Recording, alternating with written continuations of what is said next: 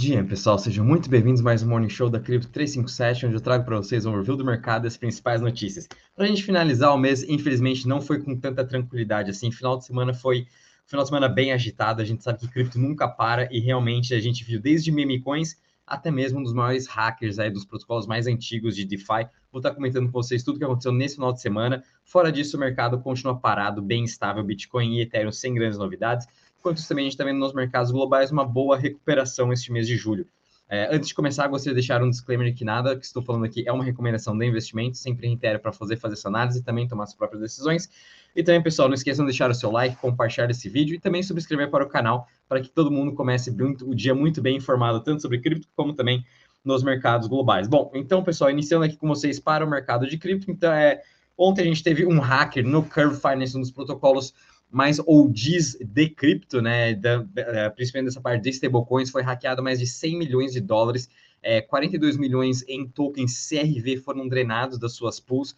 Tudo isso foi também por conta de um bug que eu vou estar comentando com vocês mais direto na notícia. Mas então, por conta uh, desse hacker que a gente teve ontem, a gente está vendo o mercado todo aí entrando um pouco mais em pânico, principalmente os protocolos de empréstimo, né, que a gente está vendo aqui, AVE, Frax, uh, até mesmo Compound, antes era para um, ser também um pouco mais afetado por causa do CRV, mas enfim, ele está ainda segurando muito bem acima de 6%. A gente também está vendo Maker subindo mais de 2%, porém a gente está vendo aqui Curve com uma queda de mais de 12%. A gente viu também uh, as stablecoins CRV, USD, como também a Gold da, da Aave, que foi lançada recentemente, ambas perdendo o PEG. Então, é, nunca é bom quando a gente tem esses tipos de hacker, principalmente quando o contrato é principalmente de um protocolo tão OG quanto o Curve Finance, sendo que ele nunca havia sido hackeado desta forma. Então, infelizmente, sim, foi um baque no mercado todo, principalmente para a parte de DeFi, mas começamos a ver uma boa recuperação. Destaque de novo, continua sendo aqui para o Optimus, que está subindo 7,5%.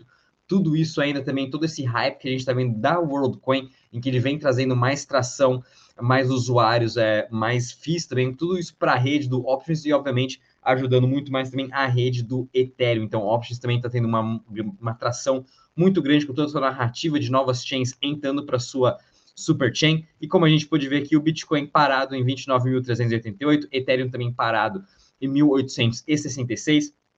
E até mesmo quando a gente compara aqui um pouco do Crypto Fear Index, a gente está parado aqui em 50 pontos, sem grandes novidades.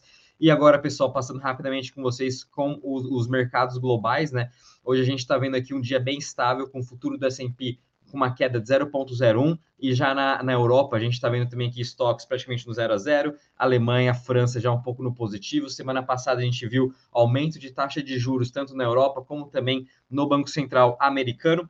Agora a taxa de juros na Europa está, se não me engano, 3,75, mais alta em 20 anos, os Estados Unidos também está em 5,5%, mais alta a mesma coisa em 20 anos. Então, com isso, a gente, o mercado já começou a precificar de que realmente chegamos, aí, quem sabe, nas máximas históricas da, dos juros e a inflação continua em queda, mas a gente tem que continuar atento nas próximas semanas, principalmente com o preço do petróleo e o preço principalmente vindo da, da gasolina, que está tendo uma alta de mais 16% nesse mês de julho, então a gente pode ver sim talvez um repique da inflação neste médio prazo, por isso vamos continuar atento, expectativa é que taxa de juros global continue nesse nível de 5% aí no ano todo, é, qual principalmente aqui alguns países agora vão começar sim a cortar os juros, principalmente na América Latina, América, uh, os países emergentes. A gente viu o Chile semana passada cortando juros.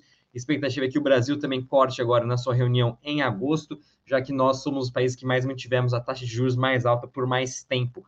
Então, vamos começar agora a ver sim alguns cortes de juros, principalmente vindo para países emergentes. Países envolvidos expectativa é que continue com a taxa de juros alta, porém, a gente está vendo o mercado, mesmo assim, é, voltando com apetite ao risco para as bolsas globais, que a gente tem que ficar, assim, um pouco atento. E a gente pode estar tá vendo aqui o trade de 10 anos voltando a quase a região dos 4%, lembrando que sua máxima foi 4,20 mais ou menos em, em, outubro de 2022, uh, ah, perdão, outubro de 2020, é, outubro de 2022.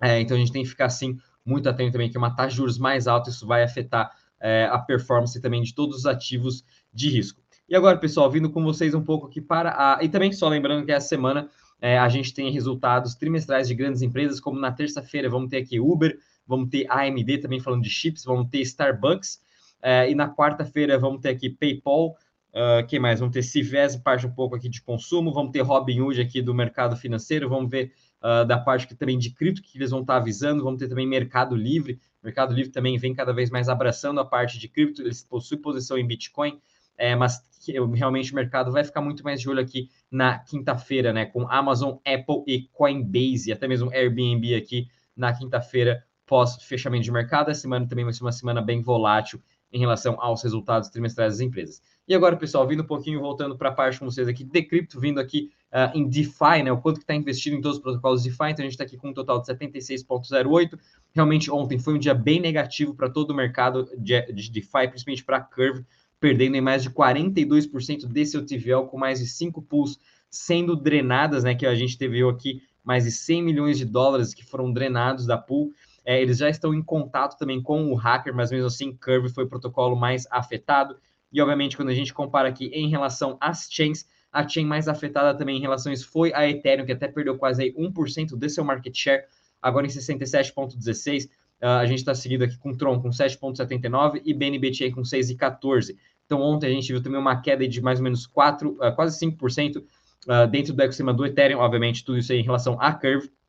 Mas a gente ainda continua vendo aqui uh, outras Layer 1, né, como por exemplo Solana, ganhando cada vez mais o seu market share em DeFi, com uma alta de quase 25% durante esse mês de julho. Tudo isso em ponto do renascimento de DeFi dentro da sua chain. E também a gente está vendo aqui uh, outras chains, né, como por exemplo aqui a Multiverse, que era a antiga Elrond, com uh, muita parte da sua DEX que conseguiu é, manter uma performance positiva na, na semana. Mesmo assim, até mesmo na, na ZK5 foi muito afetado com dois hackers que teve dentro da sua chain, também foi bem afetado esse mês com uma queda de 15%. Enfim, no geral, a gente está vendo aí um sentimento bem mais negativo para o mercado de DeFi do que a gente está vendo até na, na, performance geral de todas as criptos. Obviamente, nunca é bom quando a gente tem esse tipo de hacker, conforme eu falei.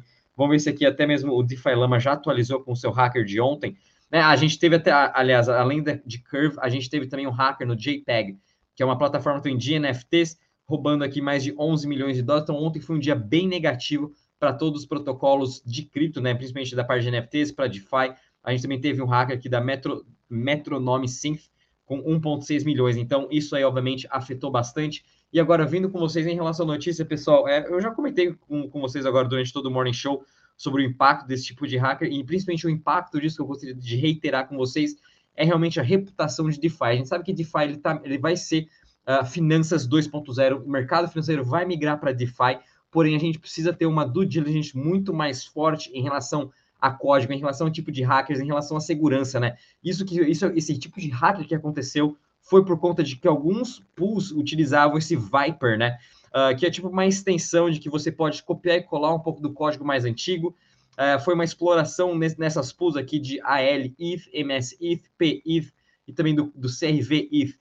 Uh, então, tudo isso foi afetado, afetado porque esses protocolos reutilizaram um código que foi lá feito em 2019 com algumas vulnerabilidades e só foram ver isso agora em 2023. Então, esse que é o impacto muito grande que a gente tem quando a gente começa a reciclar os mesmos códigos antigos. Então, o mercado todo de DeFi precisa sim se juntar e criar um, um, um golden uh, um golden protocol, alguma coisa assim, né? Que é o golden standard uh, de você escrever código, você fazer questão de segurança e principalmente ter, é, você fazer a revisão dos códigos. Né? A gente tem já empresas também no mercado de DeFi que fazem toda essa revisão de código que também não são muito assim, muito com reputação muito bem-vindas, né? A gente viu a Certic, que é a mais famosa hoje, ela já teve também alguns problemas no passado com Uh, no mesmo dia que eles entregaram, falaram que não, era AAA, era, era seguro esse protocolo. Semanas depois ele foi hackeado. Então, isso também já aconteceu até com a Certic, que é um dos protocolos mais seguros. Mesmo assim, a gente tem que tomar, pessoal, muito cuidado quando a gente está operando DeFi. Diversifiquem seu risco. A gente já tem um risco muito grande quando a gente está comprando é, cripto, né? Então, quando você está ainda colocando suas criptos para uh, ah, staking ou está fazendo operações DeFi, LPs, você está pegando um risco além da volatilidade, além da, do potencialmente de ir para zero, que é o risco do smart contract, que é ainda um risco que precisa ser uh, melhorado e realmente a gente tem que mitigar tudo isso para a próxima adoção no próximo bull market. Então, é, ainda gostaria de ver este ano né, muito mais projetos, muito mais investimento nessa questão de segurança no mercado de DeFi. E agora, pessoal, só para a gente trazer um pouco de animação aqui, né? A gente viu agora as meme coins sendo lançadas na Coinbase, a sua mais nova chain Base, né, que é a Layer 2 aí da rede do Options. Muito também do motivo dessa alta que a gente está vendo do Options é todo essa, esse hype que a gente está vendo aqui dentro da chain da, da Base. Já teve mais de 100 milhões de dólares em transação da sua DEX. E a gente está vendo aqui diversas meme coins sendo lançadas. Por isso, pessoal, tomem muito cuidado para você que está querendo já utilizar a, a Base. Não existe uma ponte oficial. Você primeiro tem que mandar com uh, dinheiro, mandar Ethereum, da Layer 1 Ethereum, da mainnet Ethereum para uma, uma, um contrato aqui na Base que depois magicamente vai aparecer uh, esse dinheiro na sua na sua chain aqui da Coinbase, dentro da MetaMask. A gente tem que tomar muito cuidado. A previsão é que dia 9 de agosto eles lancem uma ponte oficial para você poder fazer sim a transação da Ethereum para Base, da Base para Ethereum. Hoje você só pode mandar dinheiro para Base e não consegue recuperar. Por isso a gente tem que tomar muito cuidado, mas mesmo assim a gente já está vendo uma atividade gigantesca dentro da Base, e obviamente são todos investidores aí, os Digins,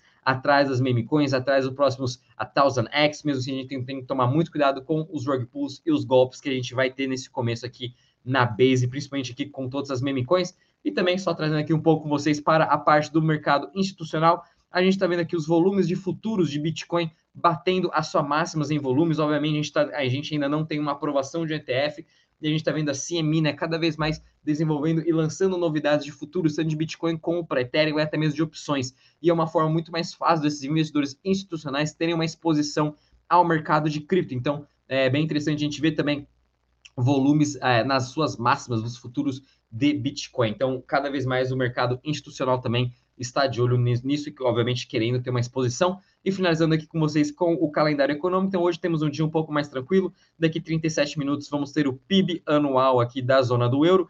E depois uh, não temos nenhuma grande novidade, só à noite vamos ter aqui dados de PMI industrial vindo da China. Essa semana é mais é final da semana também que vamos ter aí um pouco mais de volatilidade nos dados econômicos. Bom, pessoal, vou ficando por aqui. Espero que tenham gostado. Não esqueçam de deixar o seu like, subscrever para o canal e também compartilhar com seus amigos e familiares. Até amanhã. Bons dias a todos. Tchau.